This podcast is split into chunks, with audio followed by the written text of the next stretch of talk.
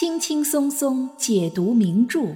无言带你品味《红楼梦》中的一百个细节。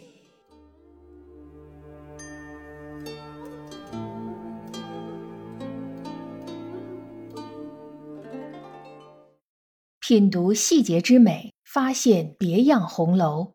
大家好，我是暗夜无言，欢迎您收听原创节目《红楼梦》中的一百个细节。大家都知道，褒女儿、贬女人、男人，这是贾宝玉的一个非常重要的个人思想。书里不止一次的出现宝玉对这一思想观点的反复阐述。什么未嫁的女孩是无价宝珠，嫁了人的女人变成了鱼眼睛。什么女儿是水做的骨肉，男人是泥做的骨肉，见了女儿便觉清爽。见了男人便觉浊臭逼人，这些话读者们想必已经倒背如流了。不过贾宝玉的这些思想观念并不是绝对的，比如秦钟、柳湘莲、北静王、蒋玉菡这几个男人，在宝玉眼里不仅不是臭泥巴，估计可能比一些女孩还让他觉得清爽。既然男人都有例外的，那么女人有没有例外的呢？今天我们就从几个小细节来探讨一下贾宝玉是如何区分无价宝珠和鱼眼睛的。贾宝玉那个关于宝珠和鱼眼睛的著名观点，曹雪芹是通过一个怡红院的丫头春燕的嘴转述出来的。起因有两件事，一件是女伶人藕官在园子里烧纸纪念药官。被春燕的姨妈看见了，非要告他去。另外一件就是我们之前详细讲过的，方官因为洗头和他干娘大吵一架的事儿，而方官的干娘正是春燕的亲妈。一个是亲妈，一个是亲姨妈，可春燕却能够很客观的去看待这两件事儿，认为自己的妈妈和姨妈不仅没有眼色，而且把钱看得很重。但他作为小辈，又不能公开批评长辈，所以只好借助贾宝玉的话说道：“怨不得宝玉说，女孩未出嫁是颗无价宝珠，出了嫁不知怎么就变出许多不好的毛病来。再老了，更不是珠子，竟是鱼眼睛了。分明一个人，怎么变出三样来？这话虽是混账话，想起来真不错。”春燕评价宝玉这话是混账话，那是因为这种话之前从来没有人说过；但又说这话想起来真不错，那是因为虽然这话以前没人说过，但和许多人一对照就能发现这话是有道理的。读者读到这里的时候，通常会把宝玉的这段话简化成：女孩是宝珠，嫁了人就成了鱼眼睛。无言有时候也会这么说，但其实这段话是把女性分成了三个阶段。第一阶段，待字闺中的少女是无价的宝珠；第二阶段，刚嫁了人那几年的女子就多了许多不好的毛病，差不多相当于蒙了尘的宝珠；第三阶段，嫁了人许多年后，女子年龄大了，身上的毛病更多了。变成了不再宝贵的鱼眼睛。可见，在宝玉心中，并不是女子一嫁人就立刻成了鱼眼睛，这中间是有一个过渡阶段的。也就是说，贾宝玉评价女子人生三个阶段的标准，取决于这个女子受到世俗礼教的影响，受到家长里短、蝇营狗苟这些陋习的熏染的程度。而并不是单纯的是否嫁人、年龄大小。很多读者一直以来认为贾宝玉风流好色，只喜欢年轻漂亮的未婚女性，这是对宝玉这一思想观念的一个误读。贾宝玉欣赏和喜欢的是一种单纯自然的思想境界和生活状态，喜欢他们不掺杂任何俗世纷扰，不耽于任何俗世愿望的活着。贾宝玉欣赏和喜欢的这些特质，在那个时代更多的体现在年轻女性的身上，所以贾宝玉才会觉得年轻女性宝贵。但是因为宝玉毕竟还身处在那个时代之中，做不到跳出时代局限，站在上帝视角看问题，所以他只能将自己的这种思想观点总结为这样一段对女性评价的话。基于贾宝玉这样的价值观，那么我们就可以知道，并非所有的已婚女性都被宝玉划归到鱼眼睛那个范畴里。这其中最典型的代表就是王熙凤。王熙凤是《红楼梦》中一个很特殊的人物，她结婚多年，甚至连孩子都有了，按理说应该属于宝玉心中的鱼眼睛，但她和宝玉的关系却很好。好到宝玉甚至不跟着贾家这一边叫她嫂子，而是跟着王家那一边叫她凤姐姐。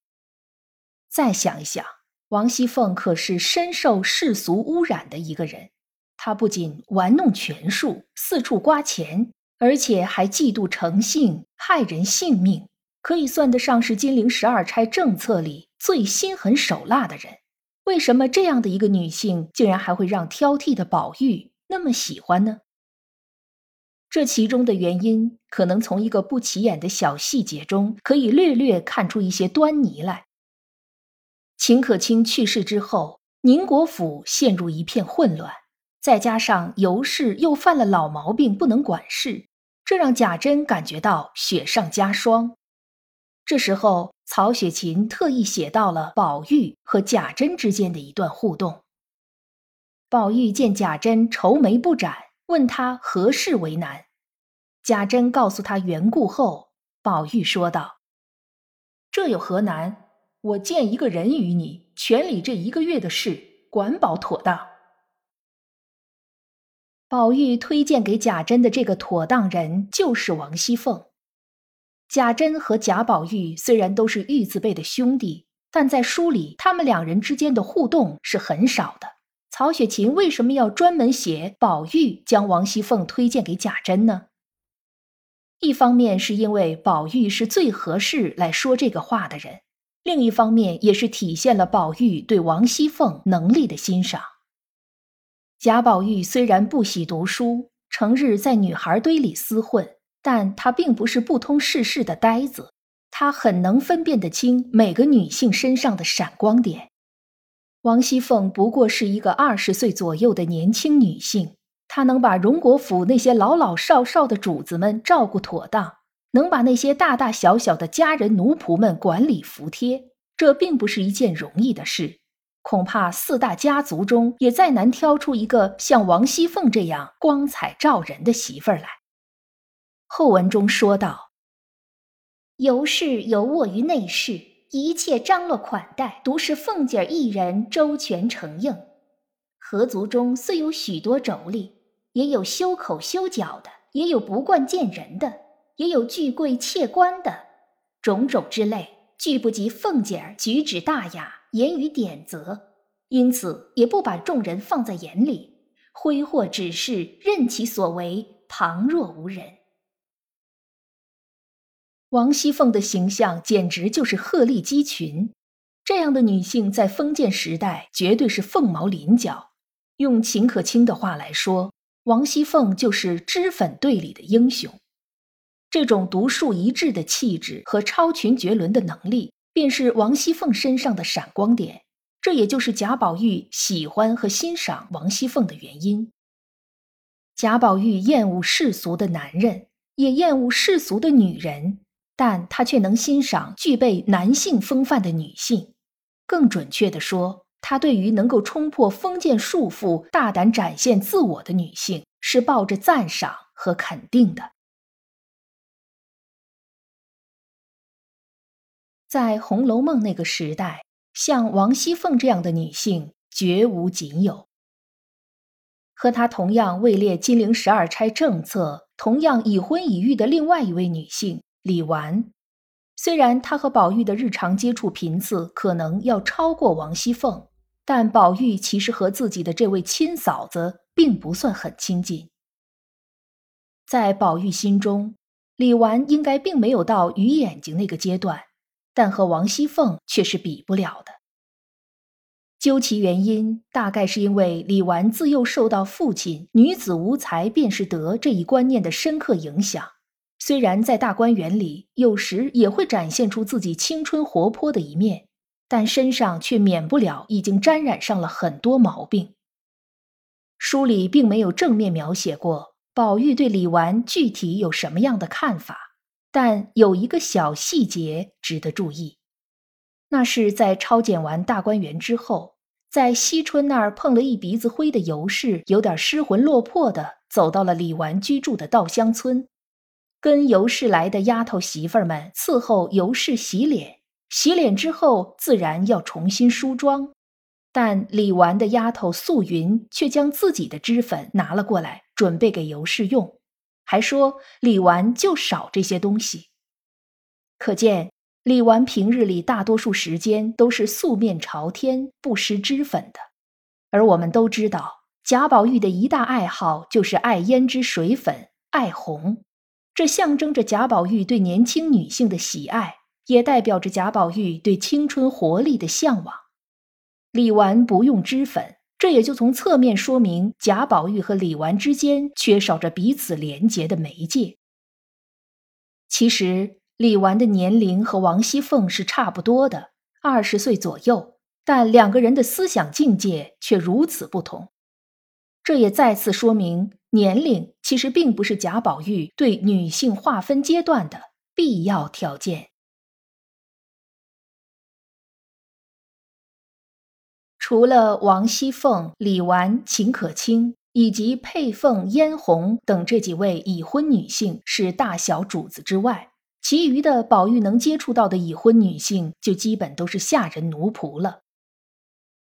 其实，即便是下人中的媳妇儿婆子们，也并不是个个皆是鱼眼睛，其中也有宝玉认为是好的。第五十四回贾府过春节，宝玉在园子里遇到了两个下人媳妇儿，这两个仆妇是给袭人和鸳鸯送吃的去。宝玉对这两个人的态度就很和蔼，他说道：“这两个女人倒和气，会说话。他们天天乏了，倒说你们连日辛苦，倒不是那金工自带的，不是那金工自带的，意思是不居功自夸，比较谦虚谨慎。这种品质是王善保家的、周瑞家的这几位婆子所不具备的。”在贾府下人奴仆的媳妇儿婆子里，也是一种比较罕见的品质，所以宝玉也能发现他们身上的这种闪光点，而并不是一概抹杀。麝月回宝玉道：“这两个就好，那不知理儿的是太不知理儿。”宝玉道：“你们是明白人，单待他们是粗夯可怜的人就完了。”这句话体现了宝玉思想中的另外一面，他不仅仅是欣赏那些纯洁的、美好的品质，也能体察到那些粗夯的、可怜的人的难处。在贾宝玉心里，粗夯的人并不都是可恶的，那些被俗世污浊沾染，并以此为荣，甚至享受其中的人，才是真正可恶的，是真正的鱼眼睛。本期节目到这里就结束了，欢迎您在评论区或者听友圈给我留言，发表您的观点，也欢迎您订阅关注本专辑，收听更多无言的原创节目。本节目由喜马拉雅出品，独家播出。我是暗夜无言，让我们下一期再见。